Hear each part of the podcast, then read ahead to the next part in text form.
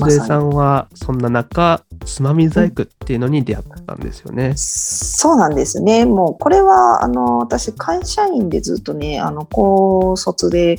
正社員で、えっと、会社に入るんですけど、あのずっとまあ同じ会社に働き続けて、まあ、10年ほどあの働いて、でまあまあ、バリバリキャリとまでは言わないけどあの結構ガツガツとねしっかり働いてきた人間でその生活がねいきなりスパンとその介護離職っていう突然本当に、あの予想もして寝耳に水ぐらいの勢いでいきなり世の中からひっぺがされてしまったんですが、その時にあの突然人間って今までいた環境からひっぺがされるとあの時間って持て余すもんなんですよね。ちょっとびっくりしたんですけど。はいはいはい。あ そうそうわかりますよ。わかりますわかります、はい、突然何もなくなると何していいか分かんなくって。そうそうそうそう。そうチューブラリンの状態なんですよね。そうそうそう。チューブラリンなんですよ。なんであのじゃあ働きにまあ行けれるわけじゃないし介護離職してるから、えー、じゃあどうしようと思って喜んでね、あの家建てた時だったんで新築の家の掃除したりとか、はい、庭さ庭いじりしたりとかすごい喜んでやってたんですけどそれも1ヶ月持たず、うんうん、でなんかそんなことばっかりやってても仕方ないのでそれでつまみ細工という手芸に、まあ、出会ったっていうか探しに行ったその趣味探しで本屋さんに行って、はい、たまたま本屋さんで撮った趣味の本っていうものがつまみ細工だったっていうのが最初のきっかけ。あ、そうなんですね。うん、そうそうそうそうそうそう。うんうんつまみ細工、今、梢さんのインスタグラムとか見てるんですけど、うんうん、すごいなって思いながら。どう、どう思います？どうす、うん、感想を聞きたい。いや、講座受けたいぐらいですよ。本当に？それぐらいの気持ちっていうか、やっぱりなんか、やあのそんなに親しみがないからこそ自分で体験したいなって思っちゃうんですよね。あでもそれはきっとそのしんじ君がすごくそう思ってくれる方なかなかいないですよね。はい、そうやってこれややったこれやったことないから自分が体験してみたいなって、はいはい、いややっぱそういう思考を持ってるんですよ。だから新宿やっぱり。なかなかいらっしゃらないですよ。前前もこの番組にひちょみさん出てくれたんですけど、うんうん、ひちょみさんはい。アロアロマ講座アロマそういや興味なかったけれどもなんかやっぱり、あのまあ学生の子じゃないですけどやっぱ社会人になって、からそういう匂いとかって結構気にし始めて、アロマの講座あるんならアロマ受けてみようって思ったんですよね。うん、でやってみたら、うんうん、いやめちゃくちゃ楽しかったですよ。楽しかった？反応が一番なんかあのちゃんと知るって変ですけど匂い嗅ぐ嗅ぐんですよね。いろんなその香り、た10種類ぐらいあったと思うんですけど、うん、それぞれに対してうわっうっとか言ってこうあこ自分に合わんなみたいな。そういう発見ができるってすごくいいなって思っ、今でも愛用してるんですよ。うん、スプレーとか。いいことですよね、すごく。はい、香りのある生活って。だからそのつまみ細工っていうのも、なんかやってみたいなって、ちゃしゃ思うんですよね。なんかつまみ細工ってあな、なんだろうな、例えば着物の飾りとか、うん、なんかとりあえず女子が好きそうななんていうの？アイテムとかっていうイメージが強いんですけど、実はこれ結構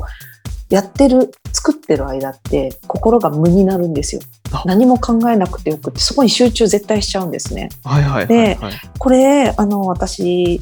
日本全国実はいろんなところに回って教室してるんですけど、はい、仙台にあの同じつまみ細工の先生をやってる人がいて、はい、でその方はあの東日本大震災で被災されてて、うんうん、あのお家も流されてしまって、で旦那さんも津波に飲まれちゃってあのでも生きてらっしゃるんですよ。生きてらっしゃるんですけどそうそうそうそう助かって奇跡的に助かったんですけど、うん、そういう経験されてる方なんですよ。で、はい、その方が先生やっててであの要するに仙台とか宮城県でねあの、先生やるやってつまみ細工皆さんにやってもらうとやっぱりその時のあのフラッシュバックしちゃう人がやっぱりほとんど多くて皆さん記憶の中で。でもそのフラッシュバックし続けてる日常からその講座を受けてる2時間だけあの空っぽになるんだって。フラッシュバックしなくなるんだって。あそうなんうん、なんかそういう効果が現実あるっていうふうに、まあ、実証されてるって言ったらちょっと科学的なって話になっちゃうんだけど、はい、現実それが私の知ってる先生の目の前で起きてるので、なんか意外とそのただの手芸っていう分野じゃなくってちょっと心がなんて言うんだろうなあの日常から離れられる、はいはいはいはい、2時間なり2時間半なりの講座らしい。らしいって言ったらおかしいけど。うん、らしいって言ったらおかしいけどそんな感じでもまあそれはわかる。私もなんか日常であ嫌なことあったなと思ってもつのみ細工に向き合ってたらそれが忘れられてすっきりするし、だからででもさ 2, 2, 時間半後にはまた思い出すんだよ。それはそれは そくそみたいな。そういえばみたいな。思い出しちゃうその2時間2時間半の間ってもう神聖な時間みたいな、ね、そうそうそうそうそうそう。本当の現実逃避みたいな感じですよね。うんう。ん、本当にそうそう。そうそうそう。すごくあの面白い世界、うんうん、ちょっとあのハンドメイドとか手芸とかってもしかしたらね他もそうなのかもしれないけどつまみ細工はそういう面白い世界が実はあると。そう。いう話を聞いたらやっぱやりたくなっちゃいますよね。ああじゃあもうぜひじゃあ新聞屋で、ね、今はねなかなかねできないんですけどコロナでね。うんうんうんうん、その手先の話で言うとまあその動画の編集とかもそうなんですけど、結局なんか耳で聞いてで、まあ、声も入れるんですけどもその、全部が全部文字で起こすわけじゃなくてなんか大事なところって言ったら変ですけど、その場面が切り替わった時とかに文字入れたりとか、あと、まあ、効果を入れて入れたりとかするんですけど、その時集中するんですよね。その時間すぐ、例えば、まあ、三まあ、大体編集3、早くて3時間とかで終わるんですけど、その3時間がすっごいもう画面と向き合ってる状態で、はあ、なんか、いい時間過ごしてんだなっていう。その3時間経った後は、なんかもう嫌やなって思ったりとかする時もあるんですよね。なんか、まあ、イコール、うん。うん、ニアイコールかなっていう。好きだからやってるかもしれないです、ね、そうそうそうそうそう。うんうん、ちなみにそのつまみ細工ってその講座って大体あの、受ける方ってその、まあ、やっぱ女性の方がやっぱ多いんですかね。そうですね。でうちに限ってはちょっとあのほら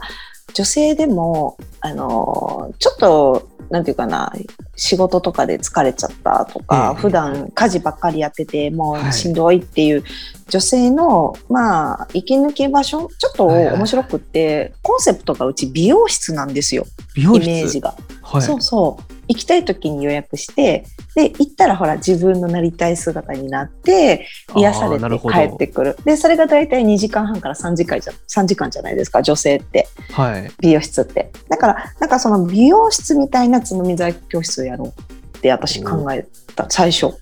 なるほどなるほどなんであの結構そのコンセプトがうまく伝わっててそうやって息抜きに来られる女性が多いから、はい、あえてごめんなさいなんだけど普段の教室は女性の方だけにあの向けてってね今この男女